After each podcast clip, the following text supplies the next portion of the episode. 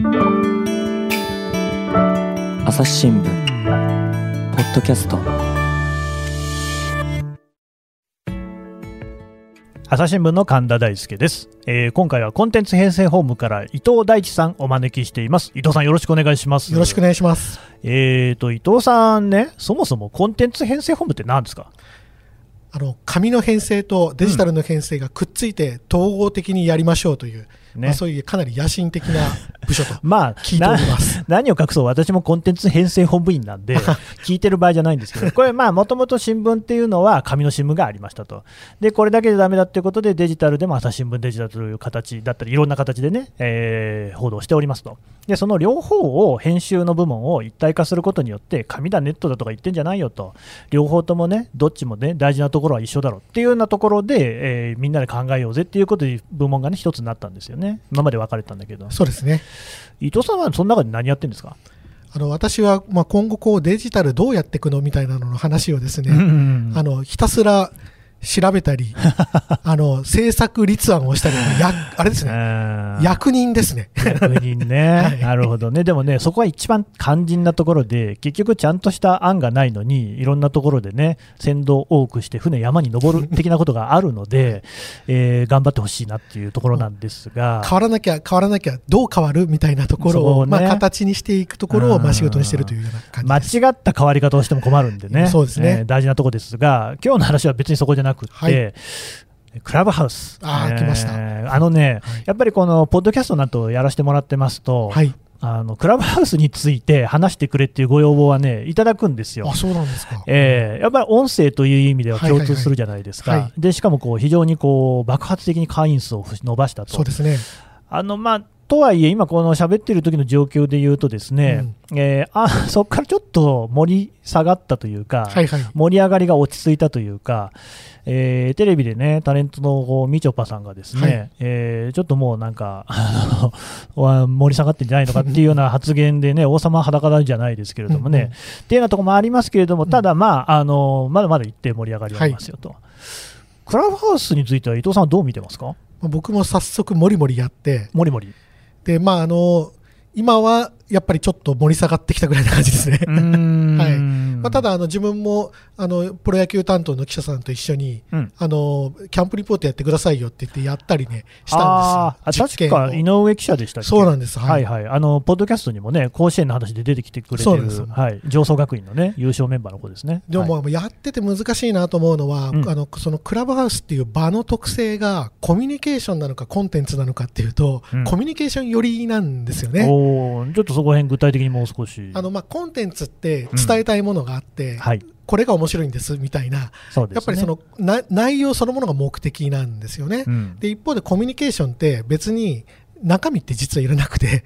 いやなんか今日だるくない、いやそうだねみたいな。確かにね。でそのこやり取り自体が目的です。うんうんあ、なんか、あ、神田来たからか、おおい、神田お前何してんの、みたいな。うんうんあの、そういう場なのかなっていう場もあるし、うんコンテンツ思考の場もあるし、一体どあのそのどっちなんだろうなっていうのはすごく思いましたね。コンテンツ思考の場っていうと、じゃあ、やっぱりその話をする人が、もともと話したいことを決めていて、ちゃんと喋るみたいなのもある。ありますね。うんこれ難しいところですよね。あの雑談、おしゃべりってはいはい。別に決してこうなんか、なんていうんですか、コンテンツをこうね、えー出すことよりも低いってことで全然なくって、コミュニケーション大事で、はい。そもそもその今日はね、天気がいいねであるとか、ちょっと寒いねみたいなコミュニケーションこそ、はい。やっぱり人間のね、こう社会的動物っていうのをたらしめているっていう部分はこれ当然あるわけで、ね。やりゃいいんですけれども、混在しちゃってるっていうところがちょっとややこしい。そうですね。まあ、あの、コンテ、多分まあ、コミュニケーション寄りの作りなんだろうなというふうなのは思うんですよね。まあ、ログが取れないとか、う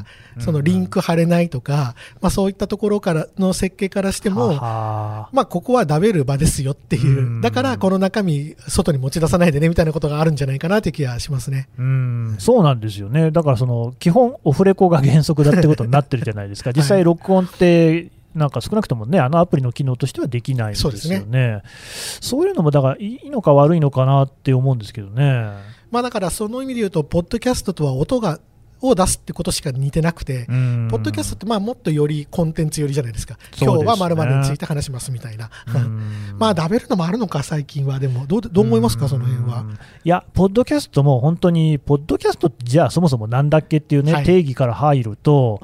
なかなかこれがですねふわふわとはしてるところがあるんですが、はい、僕が人に説明するときには、あのテレビがインターネットになったら YouTube になりますよねと、うん、ラジオがインターネット行ったらポッドキャストになるようなもんですよっていうのが、まあ、あのおばあちゃんとかにも大体分かるような説明にはなってくるんですけれども、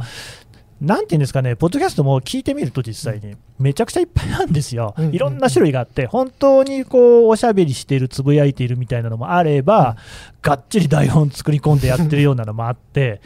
でこれがね、まあ、正直に言います、僕はもともとラジオが好きでした、好きでしたって今も好きですけど、うん、でそこでやっぱ聞いてきたものっていうのは、ああ、作り込まれてたんだなっていうのは、すごくポッドキャストを聞いてると感じます。というのは、やっぱりそれこそね、あのオールナイトニッポンであるとか、ジャンクってね、TBS にもある人気番組いっぱい。あります、芸人さん側ね、お話をするような番組。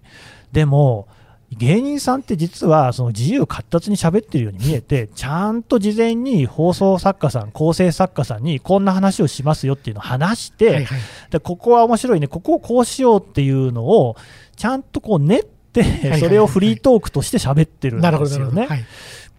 一般にやっぱりそのおしゃべりって我々してるときにはそんなことは考えてないじゃないですか、だからその芸人さんの間では滑らない話みたいな番組も成立するわけなんですよね。うんうん、で、じゃあ、ポッドキャストどうかって本当にだらだら喋っている人もいて、うん、いや、これはどうかなと思ってたんですよ、うん、あの意外と聞いちゃうんですよね。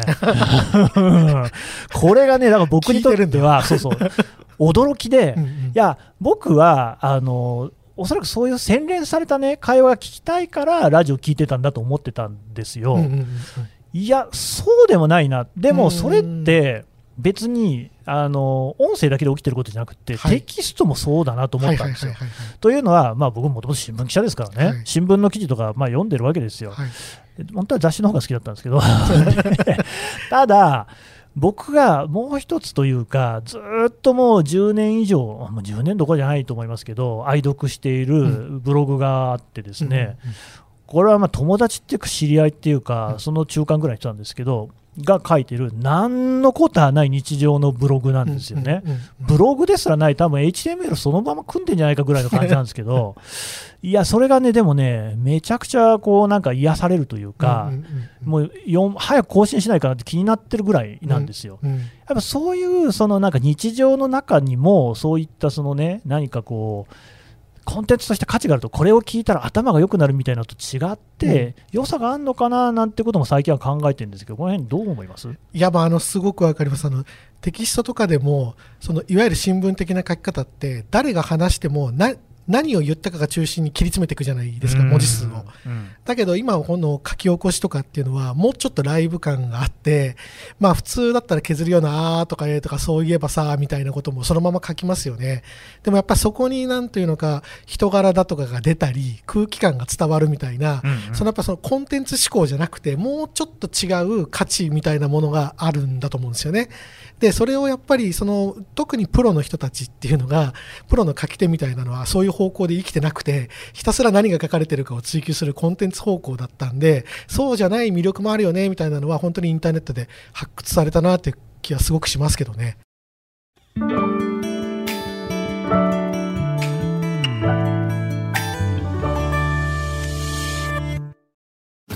ながら聞きできるポッドキャストって私の生活スタイルにちょうどいい朝日新聞のニュースレターに登録すると編集者が厳選したニュースがメールで届くよ。思いがけない話題にも出会えるよね。ちょっと新しいニュースの読み方。朝日新聞これがね、伊藤さんね、やっぱり書き手の中でも、やっぱウェブなんかで手だれのライターさんだなって思う人なんていうのは、僕が見ていると、そこら辺をね、ちゃんとこう、うまい具合に贅肉みたいな部分も盛り込んだり、あるいはその枯山水のように見えるんだけれども、全然そのあの新聞記事だったら入ってるようなことが入ってなかったりとかね、うんうんうん、その辺のね、抜き方、盛り方みたいなところがこう絶妙だったりするんですよ。新聞記事ってね本当にやっぱりどんだけあの短い文章の中に事実を詰め込むかっていうところに特化した文章だから、どうしてもその贅肉の部分とか全部抜けてるし、はいあとそのなんかここ抜いていいだろうみたいなこととかってちょっとやっぱりやりにくいというか、はいはい発想にないんですよね。はでちょっとだからその教科書の文章とかそのもっと言うと法律の文章とかに似てるところがあってそうですね、はい。無味乾燥なところがあるしまたそこが尊ばれてきた部分もあって、それが時代に合ってない感じも受けてるんですけどどうでしょうね。そうですね、まあ、そのの文体がまあなぜできてるのか、こういう書き方をするのかっていうのが多分理解していることが一番大事で、理解してないと、それを壊すこともできないじゃないですか。そういう場じゃないから別の手法を使うみたいなこともできないと思うんで、あの一方的にまあひその一つの手法だけにこだわるっていうのはすごい危険だなと思いますし、まあ、本当に先ほど菅さんおっしゃってましたけど、もうウェブで上手い人たちっていうのは、あのまあ、僕もその編集とかしてて言ったりしますけど、うん。もうデスマスの統一すらしないですからね。そうですね。それしかもあえてしないっていう、うんうん。あのその人間の話してる言葉ってやっぱり乗ってる時と乗ってない時と違うし相手との関係性でも違うしそういう揺らぎみたいなのもコンテンツの力にしちゃったりしてるんで、まあ、そういうところは大きくこう学ぶところがあるんじゃないかなとは思いますね。うんそのうんうん。パパッケージでやるから統一しなきゃいけないんであって、うん1個の URL が流れてくウェブ記事だと別に統一する必要なくないって言われると確かにみたいな、まあ、そのいっぱい新しいルールの作り方っていうのもあるんじゃないかなというのは感じますね。だそういう意味で言うと、このポッドキャストとかもまだそうやって練ってる方なんですよ。だからクラブハウスの雑談みたいなやつの方がそっちに近いというか、そういう要素を持ってるのかなと思って、そういう面白さはクラブハウスの方がひょっとしたらあるのかもしれないなとは思うんですよね。ありますね。あの、まあうん、芸能人の方とかがまあ今入ってますけど、多分あれに入って聞いている面白さって、そこで言われる話の面白さというよりかは、関係性をこう楽しんでるんだと思うんですよ。なるほどね。うんうん、で、しかもそこにはこう、ね、筋書きとかないわけですかないわらけですか。ら何が出てくるか分かんないっていう、こうね、わドキドキ感みたいなのもあるでしょうしね、うん。あと場を共有しているっていうことの大事さっていうのもあるかなっていうね。やっぱりあのライブで、ね、いまだに別にこうライブになかなか行けないような状況ですけれども、まあ、ライブが廃れないのと一緒で、場の共有は本当に強いですよね。うんその結構わ私たちテキスト系の人間が苦手なことなんですけどね。そうなんですよね。でも、そこができる。あと、やっぱりね、ポッドキャストのね、課題っていうのですごくいつも持ってるのが、やっぱ双方向性なんですよ。うんやっぱなかなかそのポッドキャストの感想ね、それこそメールやツイッターでっていうことでね、あのご案内してるんですけれども、やっぱり一個ハードルが上がっちゃうじゃないですか。うんうんうんクラブハウスの場合と、まあ、クラブハウスはでもあれ、当てられないと喋れないんですけれども、ただ、その当てれば喋ら喋れる、うんうん。当ててもらえば喋れるっていうところがあるんで、そこの敷居は多分ポッドキャストで、なんか、ポッドキャストでもう音で聞いてるのに、ツイートにしろ、メールにしろ、テキストで書かなきゃいけないっていうのは、やっぱりちょっと違うじゃないですか。めんどくさいですよね。そその場で喋って伝えたいですよね、そんなのね、うううん。そこはやっぱクラブハウス強いかなっていう気もしますね。まあ本当にあの敷居の高さが高ければ高いほどコンテンツ思考に行くし、うん敷居が低ければ低いほどよりコミュニケーション方向に行くんですよね。なのでこうその敷居の高さをどう設定するのかっていうのがすごくその中身に関わってきそうだなっていうのは、うんあのクラブハウスのアプリを使ってと思いますね。うんだからなんかその音声のライブ配信的なことだとクラブハウスって多分使いやすいんだろうなと思うんですけど一方でまあ気になってるのがそのどういうふうにその人が集まってくるのかってとこなんですよ。うんうんうん多分今のところはそういうのを告知してもその、まあ、それこそその芸能人のファンの方が集まるであるとか、うんうんこのあの学者さん、この起業家さんの話が聞きたいっていうような人が集まってくるっていう、はいどちらかというとファンミーティング的な要素が強そうな感じを受けてるんですけど、それって正しい理解でいいですかね？まあ、やっぱりコアになる人気の人たちが何人かいて、そこをフォローしている人たちが集集まってなんか複数のクラスターで構成されてるみたいな部屋が多いように見えますね。そうなるとね、僕はこのパポッドキャストはなんでやってるかっていうと、朝日新聞読まない人に聞いてもらいたくてやってるんですよ。つまり、その、こう、なんていうか、動線というか、回線というか、あの通路を広げたいっていう気持ちでやってるので、クラブハウスはおそらくこの朝日新聞ポッドキャストを熱心に聞いてくださる方と接触するにはいい装置なんだろうなと思いつつ、そうじゃない人との接点って、あれを使ったらどうやって持てるかなっていうのも思ってるんですよね。で結局フォロワーフォロー、フォロワー関係のものがタイムラインに流れてきちゃうんで、その外に届きにくいっていう問題はありますよね。あのツイッターが偉大なのって、そこを超えていくツールとしてリツイートっていうのを発明してるじゃないですか。はいはい、あそうかその結局、関係って広がっていかないと、しぼんでいく、しぼんでいくと使わなくなるっていうサイクルになるんで、そのどう関係を外側に開かれたものにしていくかっていうのは、まあ、非常に難しい問題ですよね。クラブハウスって仕組み的にリツイートはできないですもんね。そうなんですよね。うんだそこはどうなのか、でだからそうすると悪い想像が膨らんじゃって、まあなんかね、その悪巧みをしてる人が集まっちゃうんじゃないかとか、あるいはちょっとなんか陰湿な行為に使われるんじゃないかっていうのが気になるんですけど、その辺どうでしょう？まあ、それはなんかもういくつかその医療系で良くない情報を流しているのがありますみたいな話はもう実際にすでにあるので、まあ、それをどうやってそれの環境を良くしていくのかっていうのは、なかなか難しい問題ではありますよね。ね、別の回でこの伊藤さんと陰謀論の話したじゃないですか、もう陰謀論の拡散なんかにも持ってこいなんじゃないかって気がしなくもないんですよ。確かにそれで盛り上がるのに必須にいいツールっていう。ね、でそのやっぱ敷居の低さっていうのは、すごくこうメリットでもある代わりにデメリットにもなりうるんだろうなっていう、うん、ね、あの陰謀論の回では、居酒屋さんでね、その陰謀論者たちが集まったって言いますけど、はい、居酒屋さん行くのはやっぱりこうハードルがだいぶあるわけですよね、うんうんうん、電車に乗ったりね、そもそも外に出るのもいや億劫じゃないですか。うんうん、ところがクラブハウスを使えばたちまちですね、みんながそこに集まれて、しかも結構生っぽいやり取りができちゃうっていうね、この辺ハードルの低さってもね、なかなか難しいですね。いや、まあそうですね、もうまあ、ただあの、基本実名でフォロワー、フォローい関係がで結ばれてるので、追いやすいっていうのもあるんじゃないかなって気がするんですよね。まあね。でしかもあの、自分を招待してくれた人が分かるんで、その人を招待したのが分かるんで、うん、なんか悪いことが使われた場合に、その人人のグループをつかむっていうのは、比較的やりやすいのかなというような気がしますね。確かに、あれ、逆にその全然関係ない人とつながるの難しいぐらいですよね、よね。電話番号とか知らないとなかなかつながれないっていう、うん、あまあ、そこは一定のやっぱりハードルというか、ね、壁はできてる。ただあの、ツイッターも似たような機能を今、企画していて、ツイッタースペースっていうのかな、スペースっていうのかな、ね、はい。まあ、そあの完全に似たような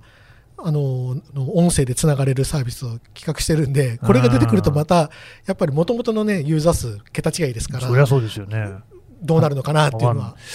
まあ、それにしても、この耳時間のですねしのぎの削り合い方ったらないですね、はい、すごいですね。あとあの会話を聞いてる分には割とみんな許容して聞いてくれるっていう。いやそれ絶対ありますよね、本当にね、僕もね、テキスト化したばっかりに炎上っていうことがね、ありましたからね、本当に。変に文字にすると。そうなんですよ、もう全然笑いやしないって感じがありますけれども、いや、そこはね、ちゃんと反省してるんですけれども、ただ、確かに音声だと、なんでしょうね、テキストだとね、本当にちょっとした間違いでも、もうそれはすぐに直すわけですよ、光、う、悦、さんもちゃんとね、そこら辺はチェックしてらっしゃる。けれども、音声ってこう言い間違えるのがもう普通になってるところあるじゃないですか。だからまあこのポッドキャストもよく聞いていただくとですねめちゃくちゃいっぱい言い間違いはしてるんですけど、はい、直せないんで、はい、そのまま流してるっていう状況はある、うんうん、だからその許容度の高さってでも実は大事だというふうにも僕は思っていて、はいはい、その別にこれはね、新聞もね、その悪いところがあると思ってるんですけれども、やっぱりそのツイッターなんか見てても、上げ足取り的なね、その言葉の一部だけをこう切り取る、まあ、これはまあ報道がそうじゃないかって言われたらそうなんですけど、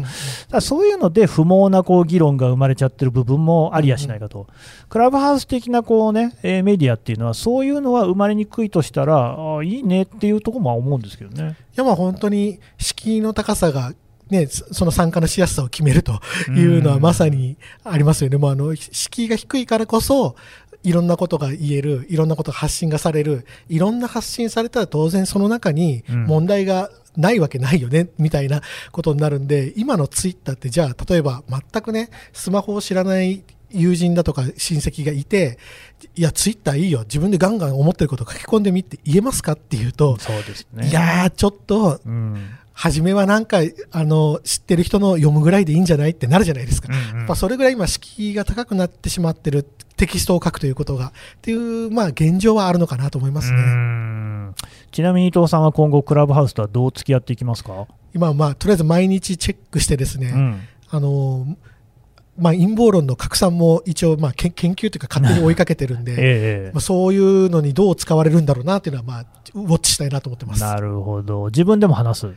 自分でも話す。いや、どうでしょうかね。あんまりそっちは興味がない。そうですね。うんでもまあ、そういういろんな使い方ができるっていうのもね、そうですね一つのね、はい面白さではありましょうね。はい。わかりました。どうもありがとうございました。ありがとうございました。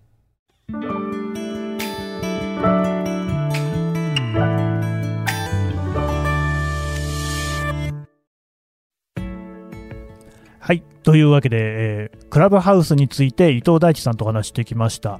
えーとですね、実は私も、あの、一回だけ、えー参加したというか、喋ったことがクラブハウスでですね、あるんですけど、むむっと思った経験がありまして、あのですね、クラブハウスって、まあまあ自分がスピーカーっていうんですかね、話す人になればいいのかもしれませんが、その時僕はその、引き上げられる形で話すことになった。で、リアルタイムなんで何が起きるかわからないじゃないですか。いろんなことを振られた時に、ツイッターとかだとテキストだから間合いが取れるんですよ。つまり返事をしないってこともできるし、ある程度熟考してから返信するってことができる。クラブハウスだとやっぱね、なかなかそういかないんですよね。やっぱこう問われたらすぐに返さないと、普段の会話でもそうですよね。あのね、だから結構意図しないことを喋っちゃうっていうことがあり得るなーっていうことを感じたんですよね。ポッドキャストはやっぱり一応事前に打ち合わせなんかもして、それなりにこうちゃんとこう構成を考えてから喋ってるので、あんまりそういうことはないんですよ。で、それが、あの、いいところもあると思います。つまりライブ感というのはまさにそういうことですからね。ただ、責任を伴う人、例えば典型的には政治家さんですけれども、政治家の人たちがクラブハウスを使って不規則発言をした場合、絶対あると思うんですけれども、どうするのかなっていうようなことは、あのすごい感じてですね、まあ、何でもそうなんですけれども、いい面、悪い面あるんで、そこら辺見極めながら使っていかないと結構大変なことにもなるんだろうなっていうふうには思いました。朝日新聞ポッドキャスト、朝日新聞の神田大輔がお送りしました。それではまたお会いしましょう。この番組へのご意見、ご感想をメールで募集しています。podcast at 朝日 .com p o d c a s t アットマーク朝日 .com までメールでお寄せください。ツイッターでも番組情報を随時紹介しています。アットマーク朝日ポッドキャスト朝日新聞ポッドキャストで検索してみてください。